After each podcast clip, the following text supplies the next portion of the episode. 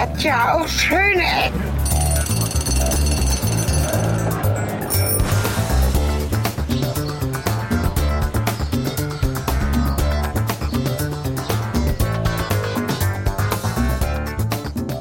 Herzlich, herzlich willkommen zurück zu den schönen Ecken, zurück nach draußen in das äh, mittelmäßige Wetter, Komm, so schlecht ist es gar nicht. aber auch nicht so gut, deswegen mittelmäßig. Ja, Nicht mäßig. Mäßig wäre unterhalb von mittelmäßig.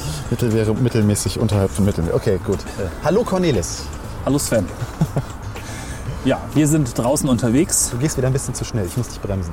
Wir müssen leider das wieder erklären. Ich wollte irgendwie vorweg, damit ich nicht auf der einen Seite hier so viel deine Stimme aufnehme. Denn wir laufen so, okay, ja. tatsächlich heute mit vielen Mikrofonen, nicht mit zweieren, sondern mit vieren auf äh, der kleinen Strecke hier herum, um mehr von der Atmosphäre mitzubekommen. Denn Atmosphäre ist wichtig für das heutige Atmosphäre Thema. Ist wichtig, ja. Äh, wir sind in Langenfeld. Und wie der Titel schon sagt, soll es heute mal um ein Metathema gehen, weil äh, wir haben uns bisher immer so über die Orte an den Metathemen genähert, aber es war relativ schwierig für das heutige Metathema einen passenden Ort zu finden. Äh, und deswegen äh, sind wir einfach mal irgendwo hingegangen, bei mir in der Umgebung, wo ich es als relativ äh, moody empfinde, nämlich äh, bei uns im nahen Wald, äh, wo auch ein kleines Wasserschloss äh, sich befindet und wo eventuell ja. ein bisschen gruselige Atmosphäre aufkommt, auch wenn es helllichter Tag ist. Ähm, produktionstechnisch bedingt, aber wir werden das, glaube ich, ein bisschen ausgleichen. Meine These ist ja, dass auch ein erstmal nicht so spektakulär erscheinender Ort durch den richtigen Geisteszustand, die richtige Stimmung gruselig sein kann. Ja, äh, überhaupt Grusel. Was, was ist so deine, deine. Hast du eine, eine, eine Trennung zwischen Grusel und Horror? Ähm, jetzt, wo du mich so fragst, müsste ich kurz nachdenken. Also auf den ersten Blick würde ich annehmen, dass Horror mehr mit Blut zu tun hat und Grusel irgendwie, weiß ich nicht, weicher ist irgendwie.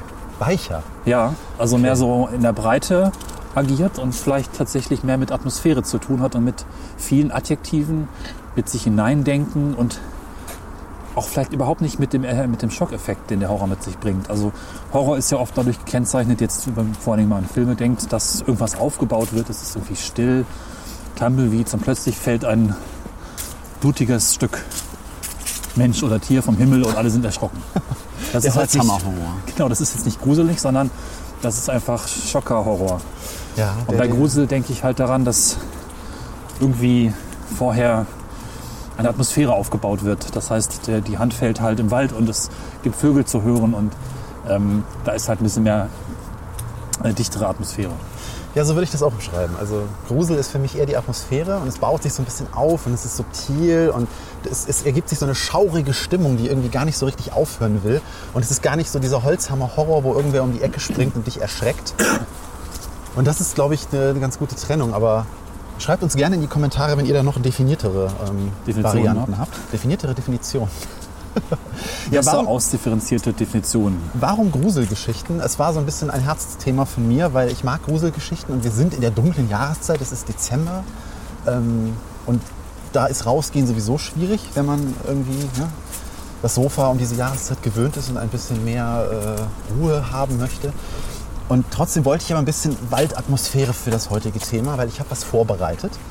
Äh, Sehr gut, Herr CDV. ja, sehr, sehr, sehr gut. Ähm, ich, ich bin groß geworden mit Hörspielen und habe einen großen Spaß gehabt immer so an den doch eher gruseligen Geschichten, die da irgendwie vonstatten gingen.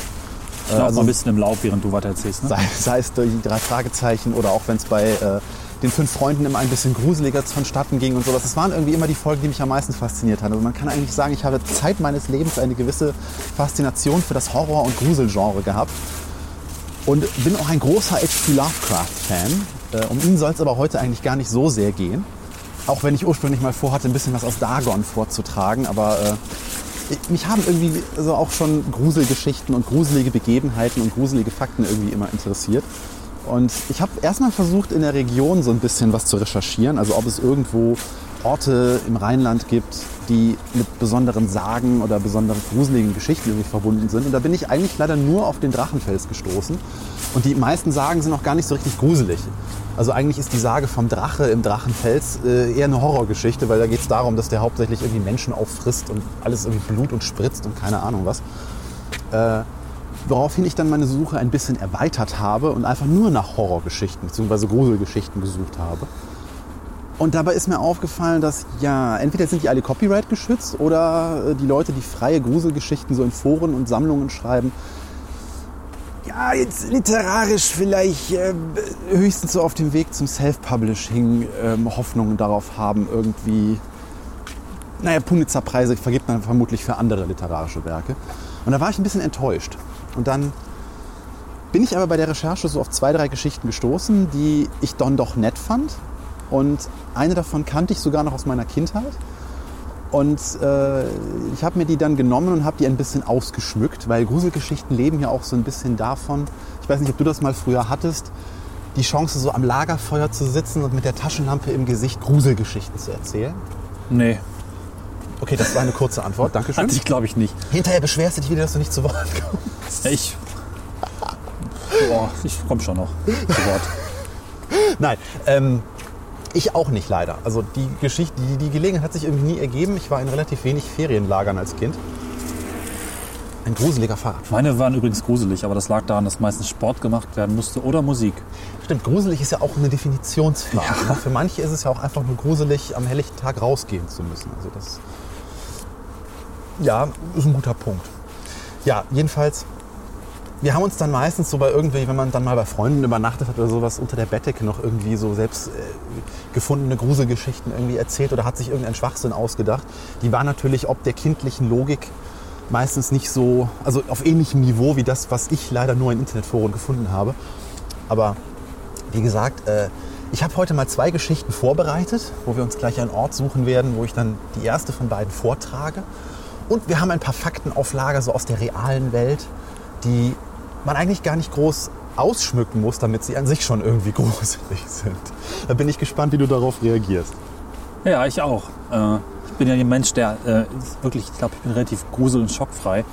Ähm, wieder bei Filmen wiederum, wenn da jemand versucht, mich zu erschrecken, dann ist das meistens so, oh ja, hat nicht funktioniert, während das ganze Kino um mich herum zusammenzuckt. Man ist ja auch ein bisschen konditioniert, äh, wann was passiert. Wenn ich jetzt, äh, also man merkt das halt schon, warum ist es jetzt so still? Ja, okay, sie wollen mich darauf vorbereiten, dass es gleich laut wird.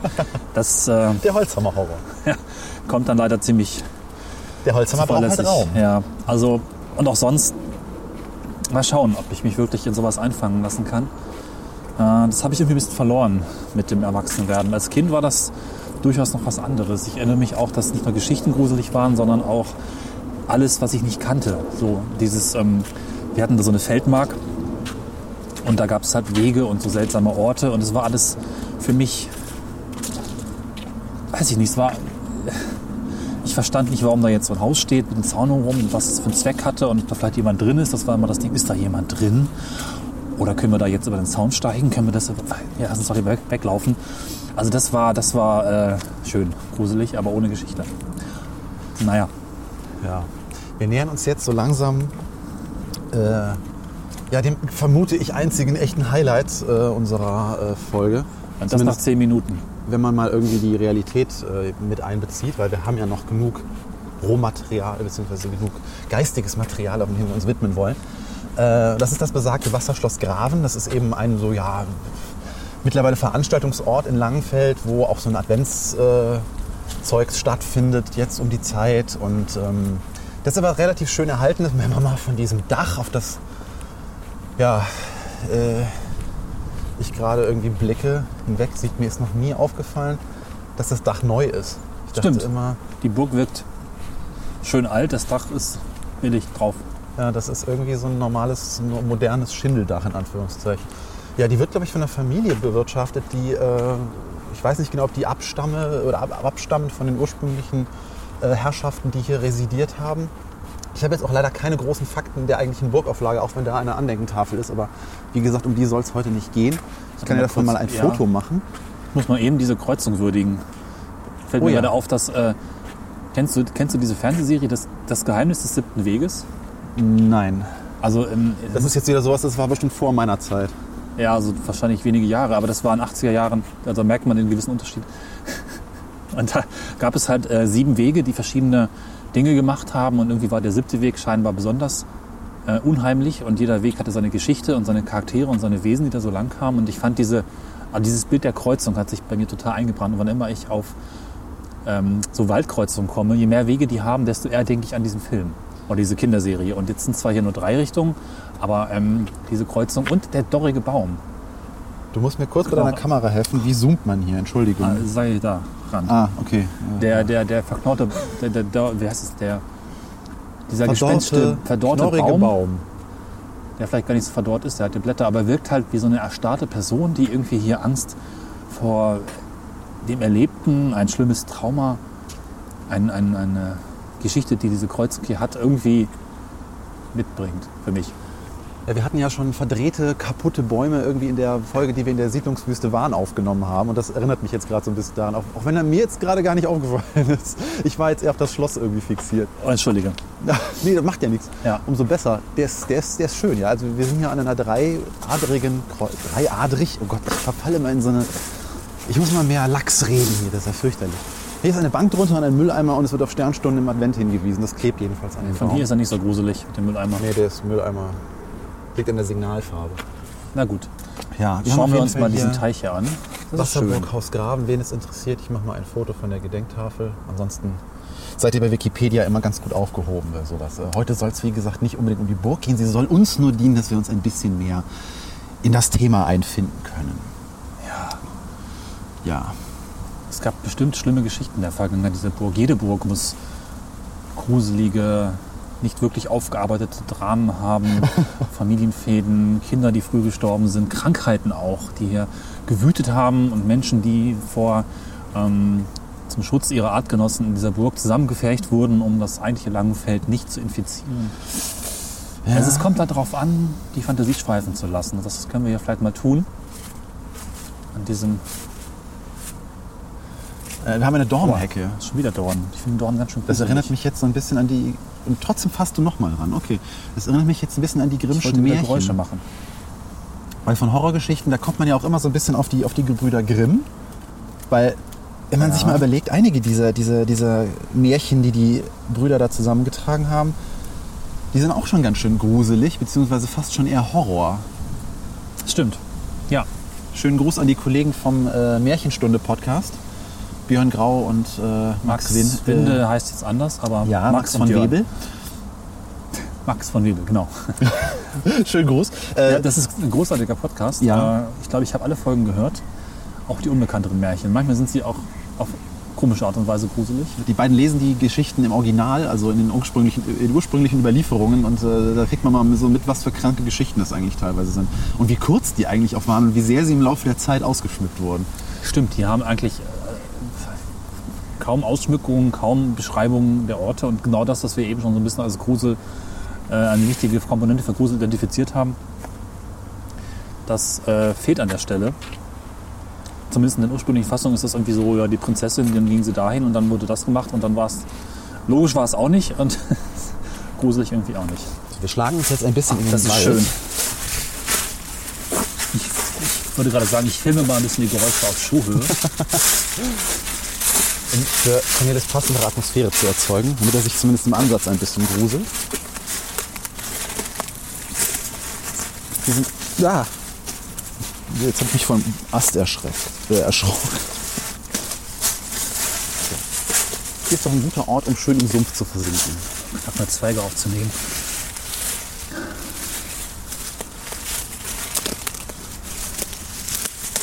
Ja. So, So, wie gesagt, ich habe zwei Gruselgeschichten vorbereitet.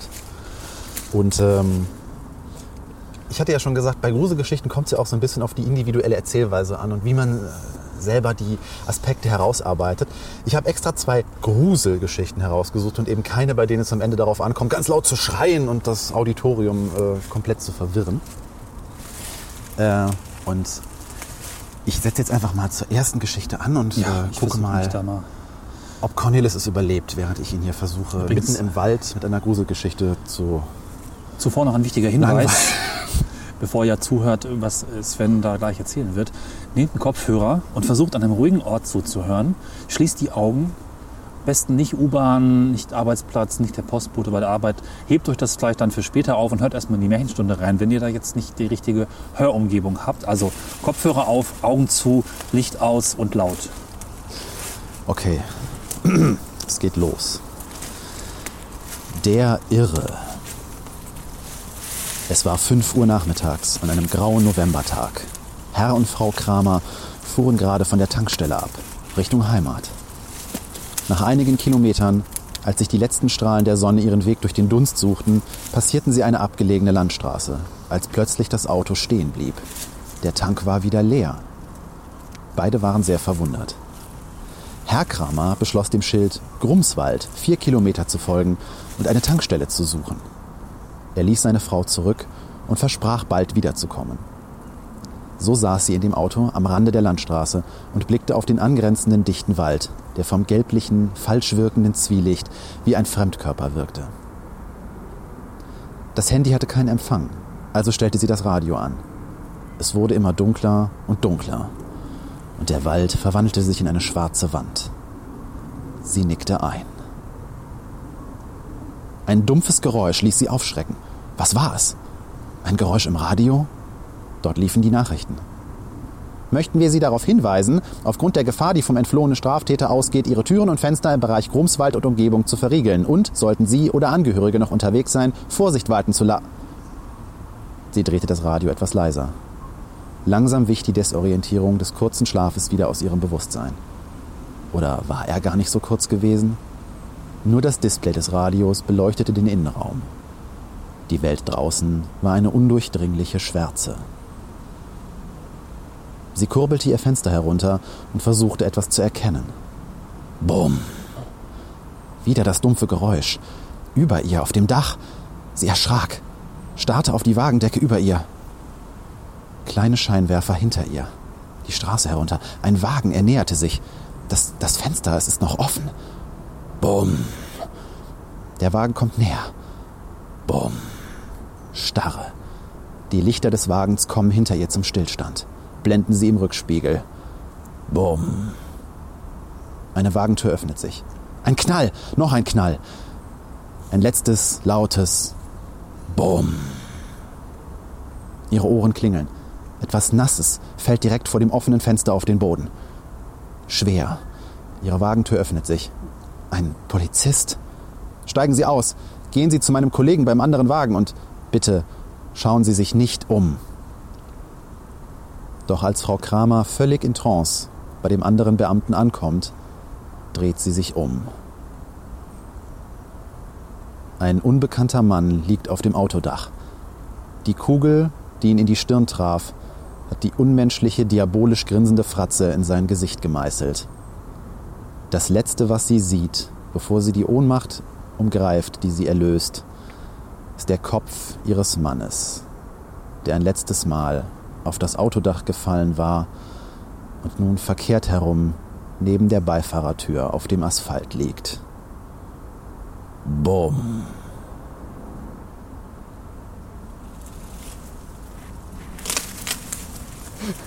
Herr Krater, leben Sie noch? Ja, Du bist, du bist in eine Starre verfallen. Nein. ich habe mich versucht hineinzudenken und mir die Nacht vorzustellen, und den Wagen und die Frau und das Radio und die Anzeige des Displays und noch viel mehr Details. Das hat ein bisschen funktioniert.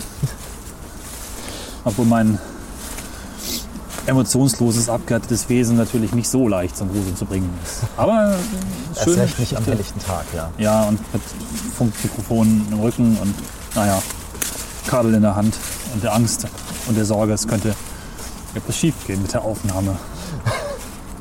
Nicht, dass Ja, heute- plötzlich ein Rauschen oder ein seltsames atmosphärisches Geräusch uns zerstört. Wir arbeiten ja heute mal mit Monitoring. Das ist für uns Ja. äh, eine Premiere. Normalerweise tun wir das nicht, aber jetzt, wo wir mal Mikrofone vor uns hertragen und zu viele Kabel involviert sind, wollten wir eine gruselige, einen gruseligen Technikausgang vermeiden. Ja, es kommt also auf die Atmosphäre drauf an. Ja, total. Das Hören, das Denken und den Kopf frei machen wahrscheinlich auch. Und auch äh, in der richtigen Stimmung selber irgendwie sein. Also ich, ich verfalle ja gerade so an äh, zwielichtigen Herbstabenden immer ganz gerne in diesen, in diesen Modus, wo ich dann äh, mir irgendeine meiner alten Horrorfilm-DVDs, ich habe da eine ausgiebige Sammlung heraushole und auch zum 150. Mal noch ein, ein Shining oder ein Wenn die Gondeln Trauer tragen gucke. Also das sind Filme, die gerade so 70er, 80er, Anfang der 90er entstanden sind, die eine ganz, ganz großartige Atmosphäre haben und die, die ich in heutigen Horrorfilmen viel zu oft irgendwie vermisse, weil es dann doch viel zu sehr auf die Effekte und die CGI und den besagten Holzhammer-Horror, wo es ums Erschrecken geht.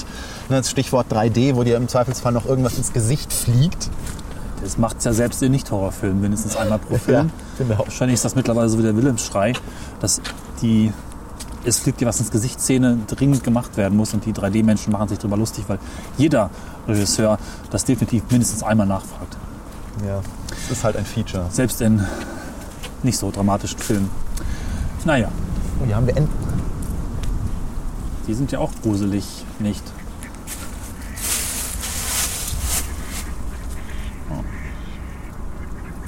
Ich glaube, wir sind jetzt gerade gruselig für die Enten. Stell dir vor, es sind Entenroboter. Ergebnis eines gescheiterten Entenexperimentes. Das Entenexperiment. Ja, Sehr gelungene Roboter. sehr gelungene Roboter, die fast aussehen wie echte Enten. Aber nur Ich fast. würde sagen, der verrückte Wissenschaftler, der in dieser Burg haust, hat ganze Arbeit geleistet. Wir nehmen gar Ja. keinen Unterschied wahr. Naja, vielleicht Auch sind der es echte Enten. ist echt. Oh. Das ist auch sehr Ein schön. gruseliges Abwasserrohr, wo so gerade ein Kopf durchpassen würde. Hilfe. Und ich, wenn ich jetzt da reinfalle.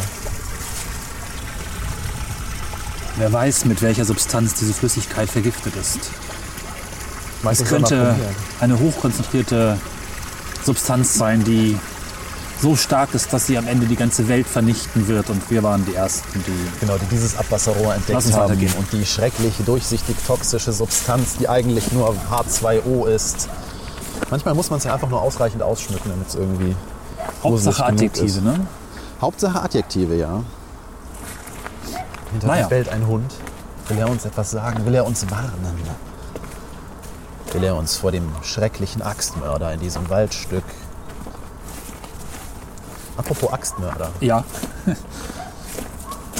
Ich habe ja gesagt, dass ich noch ein paar gruselige Anekdoten vorbereitet ah, habe. sehr schön, ja. Und äh, sagt dir das Winchester Haus etwas? Äh, bin mir nicht ganz sicher. Ich glaube, ich habe mal davon gehört. Aber wenn, dann nur flüchtig. Winchester, der Name ist Programm, wer so mal so an die Waffenindustrie Waffen- äh, okay. Industrie denkt. Äh, der Herr Winchester hat äh, ne, berühmte Knarren gebaut und Berühmte Morde induziert. berühmte Morde. und ähm, Oh, warte, bevor wir das weiter erzählen. war, ja, Das ist genau das, was ich in meiner Jugend äh, so auch hatte. Seltsame äh, Tore mit abgesperrten Bereichen. Abgesperrte Bereiche sind natürlich ganz besonders gruselig. Und hier ist jetzt ähm, ein Tor mit Fahrradständern dahinter liegend und einem See. in einem See. Unbefugten ist das Betreten der Anlage verboten. Der Bürgermeister. Und ganz viel Schilf. Das ist, äh, da kann man die Fantasie kreisen lassen. Ja. Aber na gut. Es gab mir jetzt Zeit, auf meine Notizen zu gucken. Ja. also wie gesagt, das besagte Winchester Haus, äh, Ja. erbaut von der äh, Witwe, nämlich Sarah Winchester, Witwe des Gewehrfabrikanten William Winchester. Und das Haus steht in San Jose, in, Entschuldigung, ja doch, in San Jose in Kalifornien. Und die Bauarbeiten begannen 1884. Und erst zum Tode von Frau Winchester ist das beendet worden. Und das Haus ist deswegen sehr skurril und wenn du dich, äh, ne, spätestens jetzt solltest dir was sagen, weil es hat 160 Räume in unterschiedlichen Größen, Ah, klar. 40 Schlafzimmer, Ich habe es hat vier ein Bild Etagen. vor meinem geistigen Auge. Das ist so sehr, sehr kleinteilig verwinkelt, ne? Ja, Irgendwie, es ist so im viktorianischen Stil. Ah, äh, wir werden an dieser Stelle ein Foto einblenden. Äh, Ich habe bei der Recherche keine Bilder von innen gefunden, weil das Haus von innen ist das eigentliche Highlight. Von außen sieht es halt nur ein bisschen übergroß aus. Es hat 47 Kamine, 17 Schornsteine und über 1000 Fenster. Und das eigentliche Highlight ist, wie gesagt, das Innere des Hauses. Denn innerhalb des Hauses gibt es Räume, die sind total absurd. Die sind zu klein. Es gibt Türen, wenn man sie öffnet, ist eine Wand dahinter. Es gibt Stufen, die führen nach unten, dann wieder nach oben ins Nichts. Falltüren, die Krass. für nichts irgendwie Ja. gut sind. Und jede Menge Schlafzimmer. Und es ist bis heute ein Rätsel, was eigentlich dahinter steckte, warum dieses Haus so verrückt gebaut wurde. Und wie gesagt, Auslöser des Ganzen, also oder der Urheber des Ganzen ist die Witwe, die an diesem Haus auch wirklich bis zu ihrem Tod hat bauen lassen. Also fast 40 Jahre ist daran gebaut worden. Wow, okay. Und es war erst wirklich mit ihrem Tod hat es aufgehört. Und man sagt, dass sie Angst davor hatte, dass alle Geister der Menschen, die mit Winchester-Waffen erschossen wurden, sie heimsuchen würden und sich an ihr rächen würden. Und deswegen hat sie jede Nacht in einem anderen Zimmer, in einem anderen Haus, also in einem anderen Teil des Hauses übernachtet, um es den Okay. Geistern so schwierig wie möglich zu machen, sie zu finden. Deswegen hat sie dieses Haus wie ein Labyrinth angelegt. Das heißt, wenn sie noch länger gelebt hätte, wäre es noch weiter gewesen. Wenn das Ein Geld da stets gewesen umgebautes wäre. und immer weiter wachsendes äh, Labyrinth aus Gängen, sehr geil. Ich glaube, ich hatte das mal äh, ein bisschen mitbekommen, als ich in San Francisco war. Und ich glaube erst kurz danach, ein, zwei Wochen nach meiner damaligen Dienstreise vor zwei Jahren, glaube ich, dass man sich das vielleicht hätte anschauen können. Naja, Ja, irgendwann muss es, mu- äh, ich weiß nicht, ob es da Führungen gibt, aber es wäre wirklich mal interessant, ja. Jetzt Äh, diese- stehen wir vor einem ja, Tor. Diese, diese, diese seltsame Anlage wird immer seltsamer, denn hier ist ein Tor mit auch so spitzen äh, Zacken. Man fragt sich, welche Wesen hier aufgehalten werden sollen. Und hinter dem Tor kommt etwa 10, 15 Meter entfernt noch ein verwitterteres Tor. ja. Und äh, da geht die Fantasie an. Und hier steht ein Tor. Das stimmt. Und jetzt kommt acht. noch besser, hinten steht drei Tor. Und zwei Tor war da hinten, also auf der anderen Seite, wo wir gerade hergekommen sind. Warum? Okay. Also es wirkt halt, das ist das, was ich eben schon meinte, das ist, warum hat man hier so seltsame Absperrung gebaut? Warum hat man die Anlage nochmal extra abgesichert gegenüber der ursprünglich vorhandenen, offensichtlich älteren Absicherung? Es hat sowas von unterirdischer Experimentieranlage. Vielleicht werden hier die Enten gezüchtet und viel schlimmere Wesen. Da drüben ist ein Entenhybrid. Oh, Ein Enten-Pinguin-Hybrid. äh, ernsthaft? Zwischen dem Baum. Moment. Oh, Wenn du genau durch das umgedrehte V, das die beiden Bäume da hinten bilden, dann siehst du den Schnabel rausgucken. aber ich habe nicht die gleiche Perspektive wie du, oder? Da siehst du den Kopf. Es ist ein Enten-Pinguin-Hybrid. Siehst du ihn nicht? Nein. Das A, was da vorne die beiden Bäume. Äh, Kannst du es fotografieren? ich fotografiere es, ich versuche es. Jetzt ist es weg. Nein, da ist es noch. Jetzt bewegt es sich. Ah, Moment. Jetzt, jetzt liegt es weg. Äh, es war wirklich da. Es ich war habe nur die ganze Storch. Zeit gedacht, du hast mich verarscht. Ich habe das wirklich nicht gesehen. Es ist ein enten Ein- ein Roboterstorch. Nein, es ist dann doch nur ein Roboterstorch. Oh, er fliegt, zur, er fliegt zur Burg. Der fliegt ein bisschen eckig, der ist noch nicht so toll programmiert. Ähm, Er fliegt rüber zur Burg. Das ist jetzt wirklich ein bisschen gruselig. also, wer weiß, was unterhalb dieser abgesperrten Fläche, dieser Auffangbeckenanlage und den Fahrradständern wohlgemerkt, die sind da wirklich, alles so gezüchtet wird. Sind es irgendwelche vergessenen Bioexperimente von einer Pharmaindustriefirma, Pharmaindustriefirma. die hier in der Gegend ihr Unwesen treibt? Ja, irgendwo müssen, müssen sie doch auch gemacht werden. Und warum nicht Langenfeld hat ausgerechnet? Pharmaindustrie. Warum denn nicht in Langenfeld? Ich meine, das ist so nichtssagend. Also vom Wort her würde man nicht wissen, wo es ist, meine ich damit. Es ist halt äh, die Versuchsanlage ZZ35 Alpha in Langenfeld. Und wir treffen uns an drei Tor. Dazu muss man aber schon einen Schlüssel für 1 Tor haben. Ja. Ah, noch ein Bach. Lass mal kurz hier ein bisschen reinhören. Weil Bäche. Heißt das so? Bäche? Bäche. Bache. Bachläufe hat für mich als Kind auch mal einen ganz besonderen Reiz. Äh, Weil dieses Wasser. was ist denn das da? Oh. Moment, ist es jetzt noch ein Hybrid? Nein, das ist ein Prototyp. Also der sieht jetzt nicht so lebendig aus und der ist sehr bunt. Wir sprechen von einem äh, etwa mannshohen, gruseligen Das ist jetzt so ein Entenguckel. Hahnding, das so ein bisschen aussieht, als könnten Kinder drauf reiten, aber ja. Jedenfalls äh, dieses Geräusch aus Bäche machen, dieses fröhliche, unbeschwerte Plätschern, was von seltsamen Dingen kündet, wenn man so lange zuhört, ist das ganz seltsam. Du meinst, es trägt auch immer eine gewisse Melancholie mit sich.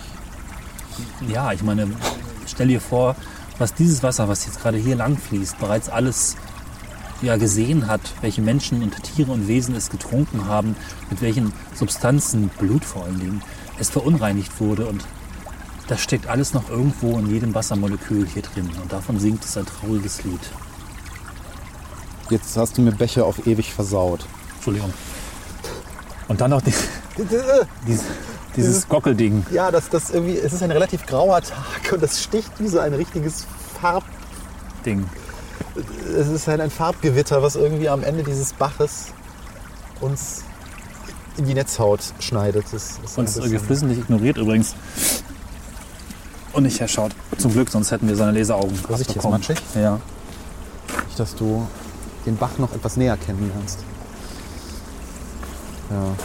Apropos Bach, Bäche fließen ja auch oft in, äh, in so Canyons und Furten. Und äh, ich komme mal zur, zum zweiten, zur zweiten realen, gruseligen Begebenheit. Und die ist eine, die fasziniert mich seit Jahren. Und äh, sagt dir das Unglück am Dyatlov-Pass etwas? Äh, nicht so direkt, nein.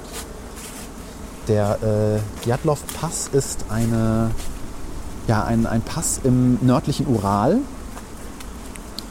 Ja. Russland also. Und zwar in äh, Sverdlovsk, was heute Jekaterinburg ist. Und also äh, beziehungsweise ist der, der Pass nicht da dort, sondern die, die, die Gruppe von Menschen, die sich zu diesem Pass aufbe, aufgemacht haben, kamen von dort. Und wie gesagt, es liegt im Uralgebirge, dieser Pass. Und die wollten eine Skitour machen. Eine, eine, eine Langlaufwanderung, nehme ich an, oder Das ist sowas. jetzt neuzeitlich oder wann ist das passiert? Das ist relativ neuzeitlich. Passiert ist es, äh, Moment, in der Nacht vom 1. auf den 2. Februar 1959 Ach so. ne? am östlichen Hang des Berges Cholat. Was Mansisch, nee, Entschuldigung, das heißt Cholat Sichachel. Si- Siachel. Irgendwer, wer das besser aussprechen kann, möge mich korrigieren. Äh, das ist Mansisch für Berg der Toten. Der Gebirgspass, an dem das Unglück an sich geschah, äh, wurde eben nach dem Anführer der Gruppe, Igor Djatlov, benannt. Und das Gruselige ist, dass ja, niemand von diesen Menschen, die auf sich auf diese Skiwanderung aufgemacht haben, je zurückgekehrt sind. Und man hat lange gebraucht, um sie zu finden, weil man erst warten musste, bis der Schnee teilweise abgetaut war, um alle ja, vermissten Leute, alle Vermissten zu finden. Und die Gegebenheiten sind so mysteriös und so gruselig, da es eben keine Augenzeugen mehr gab, die das beschreiben konnten, was da passierten, äh, kann man halt nur mutmaßen. Aber es sieht so aus, als hätten die ja, des Nachts äh, ihr, ihr Zelt verlassen, hätten ihr Zelt zerschnitten. Sie waren teilweise nackt. Äh, einigen der Toten, also man hat sie wirklich alle tot gefunden, äh, einigen fehlten die Zunge. Und nach weiteren Quellen, die spätere Untersuchungen, äh, die sich auf spätere Untersuchungen beziehen, waren die Kleidungsstücke der Verunglückten radioaktiv kontaminiert. Okay. Und ja, also es, die, die, die, die Dokumente halten fest, dass es höhere Gewalt sei, die zu den Toten führten. Aber es ist schon echt gruselig. Also wenn du, das ist so ein bisschen wie Blair Witch, wo man eigentlich wissen möchte, was ist da geschehen? Wie kann es sein, dass unter so mysteriösen Umständen die Leute irgendwie da zu Tode kamen? Also das, Und wo kommt die Radioaktivität bitte her? ja, ich meine, Russland ist halt immer irgendwie assoziiert mit Radioaktivität, wahrscheinlich aufgrund von Tschernobyl. Ja, da gibt es noch mehr, glaube ich, aber ja. Aber warum fehlte denen die Zunge? Ich meine, das ist, das ist doch so Stoff für einen Horrorfilm, als wenn Hollywood irgendwie das Drehbuch geschrieben hätte. Vielleicht war es auch genau das Ziel des Irren, uns in Verwirrung zu führen und das ist ein großes Kunstwerk. Also es gab keine Anzeichen eines Kampfes. Man könnte jetzt sagen, irgendwie die haben sich untereinander auf irgendeinem Grunde gestritten und dann abgeschlachtet. Vielleicht war Alkohol im Spiel, keine Ahnung was. Drogen? Aber es gab, wie gesagt, keine Anzeichen eines Kampfes. Obwohl zwei Opfer Schädelbrüche hatten. Zwei hatten gebrochene Rippen. Und wie gesagt, einem weiblichen Opfer fehlte die Zunge. Und das ist... Wenn man das, in Filmen Das ist schon gruselig. oder ja. in Geschichten hört, hat das immer so eine Distanz. Aber wenn ich mir vorstelle, dass das irgendwo tatsächlich auf diesem Planeten passiert ist, dann wird mir schon anders. Also, und das meinte ich mit, man muss manchmal gar nicht ausschmücken, um etwas gruselig zu finden, denn sobald es irgendwie Fakten sind, die belegt sind, ja, dann Sobald es nach einer wahren Begebenheit ist. Ne? setzt es sich im Kopf irgendwie von sich aus weiter. Also, eigentlich sind es ja dann auch die Fakten, die an sich dazu führen, dass man im Kopf das weiterspinnt und sich selber so denkt, was könnte da passiert sein? Und dann kommt so ein bisschen Folklore mit rein und was gibt es für lokale Sagen? Ich sprach eben vom Drachen. Ja, An dieser, an dieser Stelle eine Buchempfehlung fällt mir bei dem Thema ein. Äh, es gibt von Dan Simmons ein schönes Buch namens Terror. Und zwar bezieht sich das auf die Namen von zwei Schiffe, die die Nordwestpassage entdecken sollten und eben durch die Arktis gefahren sind. Und die äh, Expedition damals ist spurlos verschwunden. Das waren die Erebus und die Terror. Und das Buch ähm, stützt sich auf historische Fakten, wird dann allerdings, ja, was ich gerade sagte, man malt sich dann aus, was könnte da passiert sein. Und das hat eben der Autor sich, äh, dem hat sich die, der Autor angenommen. Und es wird auch ein bisschen fantastisch zum Schluss. Aber die Atmosphäre, diese, Isolation, im Packeis eingeschlossen zu sein, was ist bei den Leuten passiert, was haben die für Gefühle, diese Isolation mitten da oben ist ein schönes Buch für die dunkle Jahreszeit. Also wer gruselige Geschichten mag, das ist ein tolles Buch, gibt es auch als Hörbuch, kann ich nur empfehlen. Ich merke jetzt in meinem Vorhörding, dass die Realwelt zurückkehrt. Die Autobahn wird lauter. Ja, wir sind leider im Rheinland und wir sind von Autobahnen eingeschlossen. Man merkt in meiner Stimme, dass ich das total schlimm finde, weil eines meiner Hobbys ist ja Field Recording und hier in der Gegend bin ich eigentlich komplett ausgenockt, was diese Autobahn betrifft. Ihr hört es auf der Aufnahme. Plus noch ein, ein Flugzeug, was sich gerade über uns schraubt. Es ist, es ist schlimm. Es Das ist sehr matschig. Aber die Ecke hier ist cool. Ja, wir sind jetzt hier an einer Kreuzung angekommen. Das ist jetzt wieder so das Geheimnis des vierten Weges. Hier sind jetzt vier, vier Kreuze, äh, meine Güte, vier Wege und äh, irgendwie so drei Bachadern, die irgendwie zusammenstoßen. Ja, man sagt ja, dass Wasseradern und Wasserläufe immer auch so ein bisschen für mystische Energien und äh, bewegte Energien und sowas. Wünschelrouten. Das Ja, war das, worauf ich hinaus wollte. Hast du eigentlich mal ein übersinnliches Erlebnis gehabt? Ein übersinnliches Erlebnis. Naja, so Wünschelrouten, Karten legen, Da muss ich jetzt überlegen. Also etwas, was du nicht erklären kannst, mal sozusagen. Also was ich oft, oder nicht oft, aber was mir im Gedächtnis geblieben ist, sind diese, man hat ja schon mal so komische Träume, wenn man wach wird und dann so zwischen Realität und, und Traum noch irgendwie hängt und dann meint, dass man Dinge in seinem Zimmer sieht, die gar nicht da sind und dann auch erst irgendwie verschwinden und ich neige da scheinbar sehr zu. Ich habe mal irgendwie einen, einen Würfel über meinem Bett schweben sehen, der irgendwie geleuchtet hat und ich hätte schwören können, dass der da war und das war unheimlich gruselig in diesem Moment. Ja. Etwas, was ich jetzt nur mit Übernatürlichem erklären kann. Also was ich tatsächlich ein Freund, der behauptet hat, ich kann jetzt das und das und dann war es halt auch so und es gibt erstmal keine wirkliche wissenschaftliche Erklärung. Ich habe aus dem Bekanntenkreis gibt es eine Geschichte, die ich jetzt leider nicht mehr ganz auf die Reihe kriege, weswegen ich sie auch nicht äh, erzählen sollte, weil ich sie vermutlich falsch wiedergebe. Äh, aber wo es um, ja, um, um seltsame Ereignisse einer Person, die ähm, schon im Krankenhaus im Sterben lag, äh, geht, die Dinge gesehen hat, die so, die man eigentlich nicht wirklich erklären kann, ähm, die aber mit Fakten, die die Person nicht kennen konnte, übereinstimmten. Ich kriege die Geschichte jetzt nicht mehr ganz auf die Reihe, aber das war was, was, was mich damals sehr zum Nachdenken gebracht hat, weil dafür gab es irgendwie keine Erklärung. Woher kannte diese Person diese Fakten? Obwohl sie eigentlich schon auf dem Weg zur Demenz war und ganz seltsam.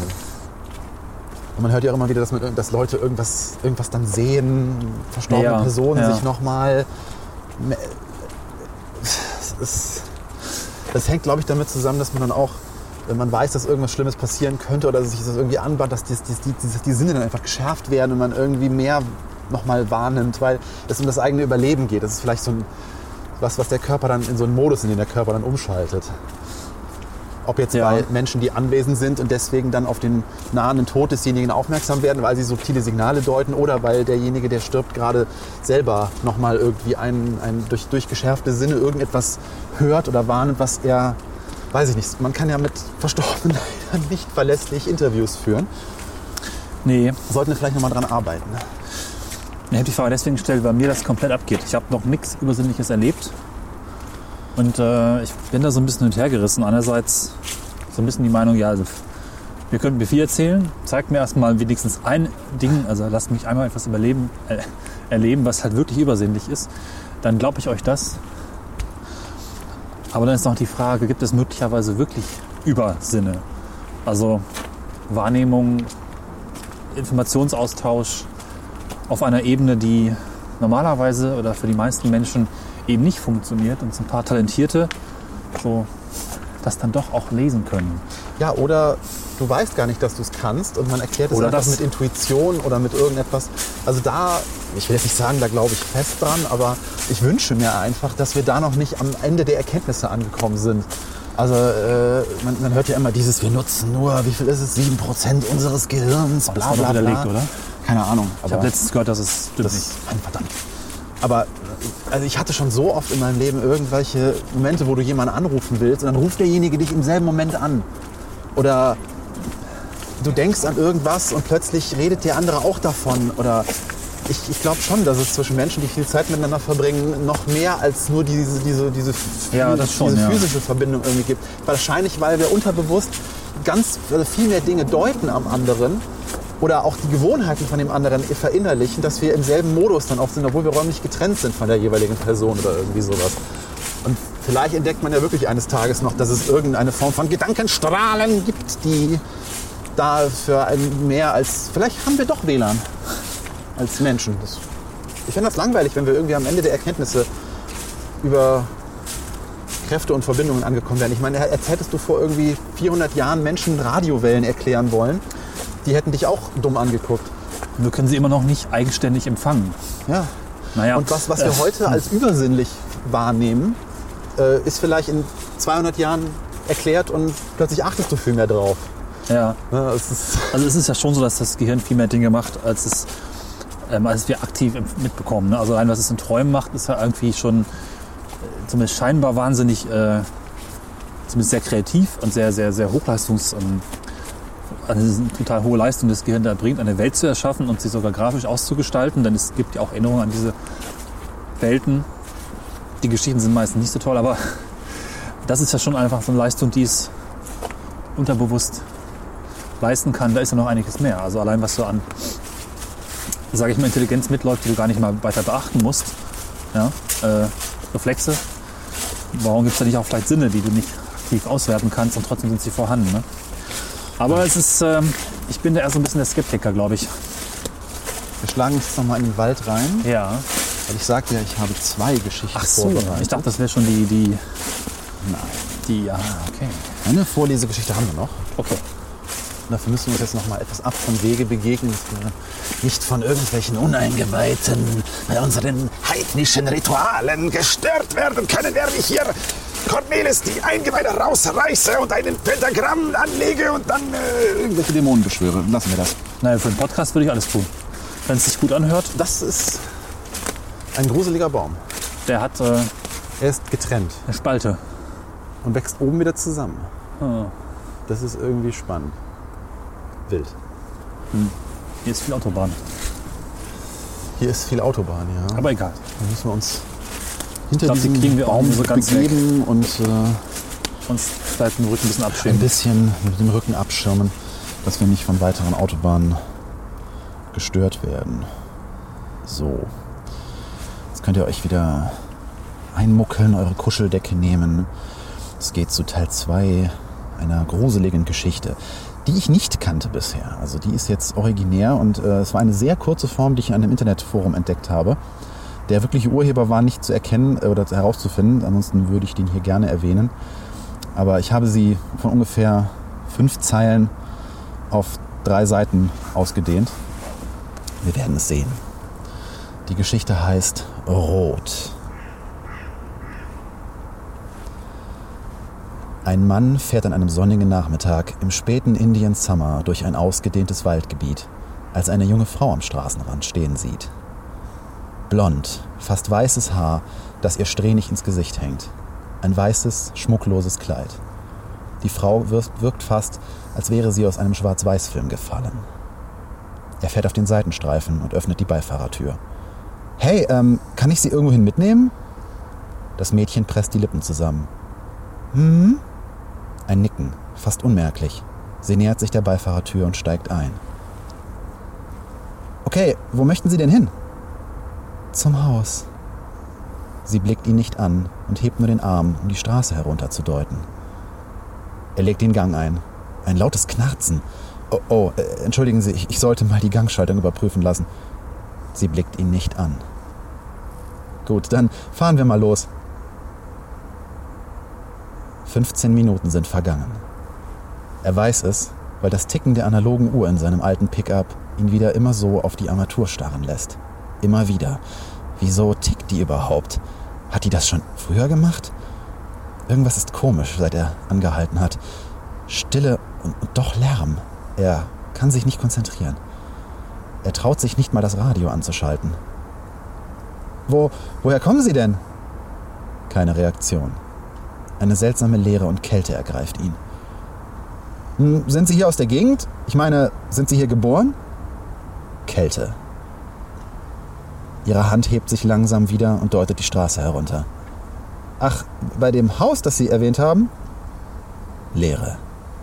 Stille. Das Ticken der Uhr. Die Landstraße. Jedes Zahnrad im Getriebe. Es wird lauter. 30 Minuten. Sie, Sie reden nicht viel, oder?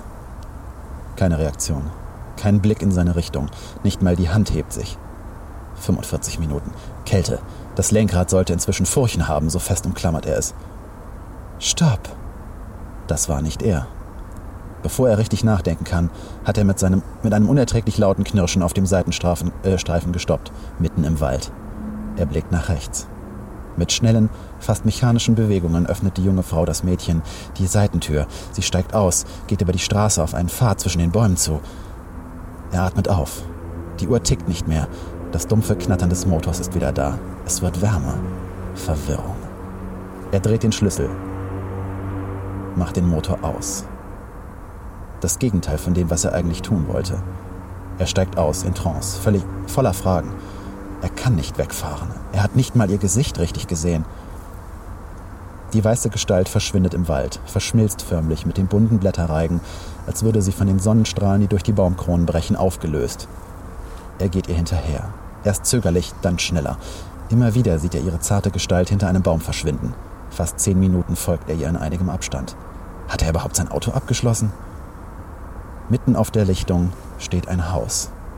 Plötzlich ganz unvermittelt. Es ist gänzlich weiß, ohne Kontur. Die Sonnenstrahlen lassen jedes Detail verschwimmen. Er sieht noch so gerade, wie das weiße Mädchen im weißen Haus verschwindet. Er zögert. Dann tritt er aus der Baumreihe heraus, auf die Lichtung. Das Blätterrauschen wird lauter, immer lauter. Jeder Schritt, den er auf das Haus zumacht, scheint seine Sinne zu zerreißen.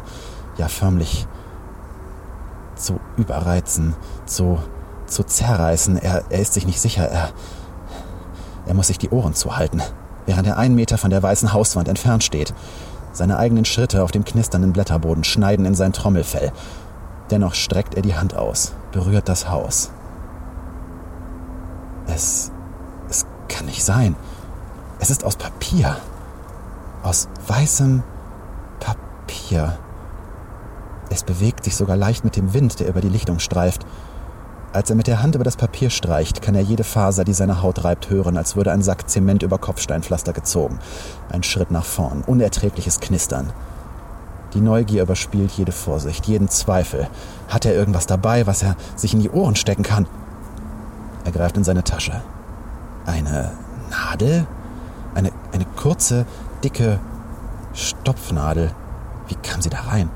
Ach ja, sie lag auf der Fußmatte. Seine Frau musste sie im Auto verloren haben und er hatte sie heute Morgen in die Jackentasche gesteckt. Was ein eigenartiger Zufall.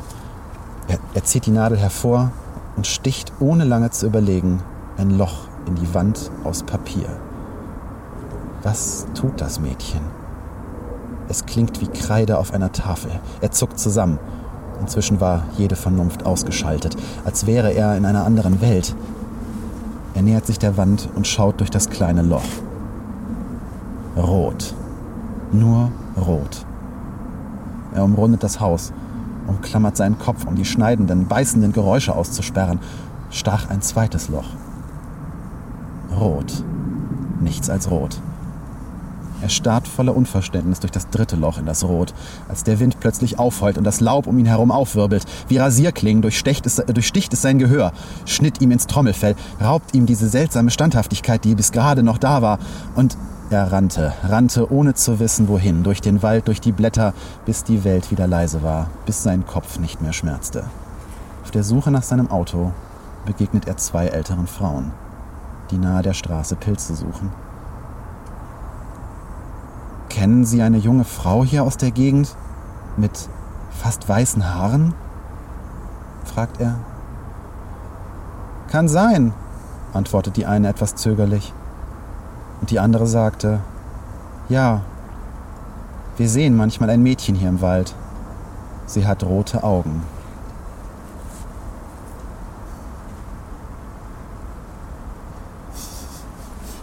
Sehr cool. Also ein bisschen Mystery als Grusel, oder?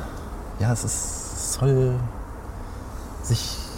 Es hat schon zum Schluss so ein. Es ist kein Schockmoment, es ist mehr ein. Was ist da los? Also es, ist, es liegt halt zum Nachdenken an. Warum sieht er rot? War, das Mädchen hat rote Augen. Was kann da passieren? Das Hat er die Augen ausgestochen? weiß man nicht. Das ist ja das Schöne manchmal daran. Eigentlich bin ich ja jemand, der oft am Ende von Filmen sitzt und sagt, äh, warum jetzt? Das kann doch nicht. Nein, ich will wissen, wie es weitergeht. Oder ich will wissen, was jetzt wirklich alles da war. Aber manchmal ist das falsch. Manchmal ist es nicht gut, irgendwie alles zu verraten und nicht genau diesen Raum zu lassen. Ich weiß, dass es Leute gibt, die das nicht können, die lieber alles präsentiert bekommen und dann das große Ganze sehen und dann das so zu den Akten legen und sagen, schöne Geschichte. Aber ich finde gerade Grusel muss im Kopf stattfinden. Das, da muss ein bisschen was offen gelassen werden. Da muss Raum gelassen werden. Da muss Raum für Interpretation, für... Also zumindest fasziniert mich das an Gruselgeschichten oder gruseligen Filmen oder überhaupt gruseligen Medien. Ja. Das ist was dran. Also ich bin da auch bei auf deiner Spur, dass ich gerne am Ende den Sack auch zuklappen möchte und dann. Aber dann wirkt es nicht nach. Das stimmt. Ja. Also einer der gruseligsten Filme, die ich je gesehen habe, war Ring. Und zwar das amerikanische Remake. Oder The Ring hieß es, glaube ich, im, im Remake. Und das war eine der furchtbarsten Nächte meines Lebens, die ich in der Nacht als extrem schlimm empfunden habe, weil, äh, ohne den Film jetzt groß zu spoilern, aber in dem Film spielt ein Fernseher eine sehr tragende Rolle, Ja. beziehungsweise statisches Rauschen auf dem Fernseher. Und wenn in dieser Nacht ähm, der Fernseher bei mir angegangen wäre und angefangen hätte zu rauschen, fürchte ich wäre auf der Stelle an einem Herzinfarkt gestorben. Weil dieser Film so nachgewirkt hat in seiner, in seiner Bildsprache, in seiner... Die Geschichte war eigentlich abgeschlossen. Also es war eigentlich gar nicht so sehr, dass da jetzt offene Fragen übrig geblieben sind. Aber was übrig blieb, war diese Atmosphäre und dieses, dieses, dieses, dieses grauenhafte Ambiente, was einem so im, im, im Gedächtnis hängen bleibt und einem Bilder irgendwie in den, in den Kopf schweißt, die man oder brennt, bei dem man nicht so richtig äh, weiß, wo, äh, wo wir, wo wir gerade sind. Ja, jetzt hast du mich, Entschuldigung. du mich durch deine Geste drauf. Ich versuche schon nur gestisch mit dir zu reden, damit dein Unterbewusstsein diese Wegesplanung machen Ja, wir kann. brauchen ja es auch ein bisschen Relief. Ja. Wir müssen, zwischendurch versuche ich immer ein bisschen äh, Comic Relief zu machen, damit uns die Leute nicht, wenn sie gerade Auto fahren oder sonstiges tun, äh, an Herzinfarkten sterben. Stimmt, das heißt ja auch in der Fahrschule keine spannenden Sendungen zu hören, das ist verboten, ne? Weil sonst Ja, Gefahr äh, droht. Ich, wieder eine kleine Empfehlung. Ich höre momentan ein Hörspiel. Also ich habe als Kind sehr gerne Hörspiele gehört und äh, zwischendurch fand ich dann Hörspiele eher als Kinderkram, aber mit den Jahren so habe ich dann meine Faszination dafür wiederentdeckt. Und äh, ich höre gerade ein Hörspiel, das äh, heißt End of Time und das ist so gruselig, Holzhammer, äh, äh, aber auch Mystery mit Suspense und jetzt habe ich alle Buzzwords der schlechten Geschichtserzählung gemacht. Nein, es ist wirklich ein extrem gut produziertes Hörspiel, weil es sehr filmisch ist. Es kommt ohne Erzähler aus und das ist sehr spannend an dem Hörspiel. Und es beginnt damit, dass jedes Mal ein Sprecher sagt, das folgende Hörspiel beinhaltet extreme Schreckeffekte und Soundeffekte. Wir raten Ihnen dringend davon ab, das Hörspiel im Auto zu hören oder die Abspiellautstärke an Ihrem Gerät nachträglich zu verändern. Bitte hören Sie es nicht, das ist viel zu Und ich habe dramatisch. bisher alle Folgen im Auto gehört und ich habe Ja. es überlebt. Aber sie arbeiten tatsächlich sehr mit Dynamik in der, in, in der Sound. Äh, Das ist schön heutzutage, das ist selten. Ja, und das, aber, aber mit besagtem Holzhammer erschrecken. Was eigentlich gar nicht für die gute Handlung notwendig ist. Also das. Äh, aber es ist, es ist soundtechnisch ein, ein wirklich extrem gutes, also gut produziertes Hörspiel. Also es macht mit Kopfhörern auch unheimlich Spaß, wenn man, wenn man nicht im Auto unterwegs ist. Es ist selten, dass Hörspiele richtig gut produziert sind. Ne? Ich habe das Gefühl, meistens sind es so die gleichen Geräusche und relativ einfache Musik und es sind auch meistens die gleichen Sprecher. Ja gut, die andere Empfehlung, die ich da sagen kann, wäre Gabriel Burns. Ja. Äh, Eine sehr bewegte Serie, die viel auch, äh, ist ja oft bei deutschen Hörspielen so, dass irgendwelche Lizenzstreitigkeiten und sonstigen Dingen die weitere Produktion behindern. Gabriel Burns war, glaube ich, mal für zwei oder drei Jahre sogar pausiert. Und die Handlung kommt teilweise über viele Folgen hinweg einfach nicht mehr, nicht auf den Punkt. Aber von der Produktionsweise her und die, die, die Sprecher, die, die Atmosphäre, die Sounds, großartig. Also auch eine ganz, ganz tolle Serie, bei der ich allerdings hoffe, dass sie langsam mal zu einem Punkt kommt. Und sie eine haben. Wenn sie einen haben, ja, das ist ja, Ja. auch immer so eine Sache. Siehe Lost. ja, Lost, gut. wir kommen Ja, jetzt so langsam zurück zum Auto. genau, was mich mal interessieren würde, dem Auto noch der zum Autobahn. Schluss. Da auch wieder die Bitte, Kommentare zu schreiben, weil Grusel sind ja oft auch einfach Ängste. Das, äh, bestimmte Ängste, unbestimmte Ängste, vielleicht auch Kindheitserinnerungen. Schreibt uns doch mal, wovor ihr euch gruselt. Also nicht nur Geschichten, sondern auch, vielleicht sind ja sogar Spinnen gruselig oder die Vorstellung, in einem dunklen Raum zu liegen. Es könnten irgendwo Spinnen sein. Sie müssen ja gar nicht da sein. Die Vorstellung, etwas, was man verabscheut und sich in etwas Leeres hineinprojiziert, auch allein das kann Grusel sein. Ne? Und ich glaube, viele Menschen haben so etwas. Schreibt doch mal was dazu. Ja. Ihr müsst auch euren Namen nicht schreiben, ist okay. Mich würde vor allem interessieren, wie hat euch die Folge gefallen? Es war mal was anderes. Wir hatten nicht so viele schöne Ecken, dafür hoffentlich Worte, die euch gefallen haben. Und äh, mal ein Metathema, was wir durch einen Ort ein bisschen enhancen wollten, aber ich entschuldige mich wirklich nochmal für die Autobahn. Du hast sie ja nicht gebaut. Ich habe sie nicht gebaut, aber ich wohne hier, da hätte ich ja mal was dran ändern können. Es sei dir verziehen. Beim nächsten Mal ist die Autobahn hoffentlich weg. Ja, wir wollen. Oder wir du wohnst einfach dann auch woanders. Wir hoffen es. Als Field Recorder geht das ja gar nicht. So. Ich mich gerade dafür entschuldigt, dass ich hier wohne. Mm, ja. Mein Gott. Da müsst ihr jetzt durch. So. Genau. Ja, ich Ja, hast glaube, du noch das. abschließende Worte? Nö. Ähm, also ich habe jetzt gemerkt, dass ich doch ziemlich konzentriert war bei dieser Folge. Diesmal auch nicht so sehr auf die Umgebung geachtet habe, bis auf drei Bäche. Und das Wasserschlösschen.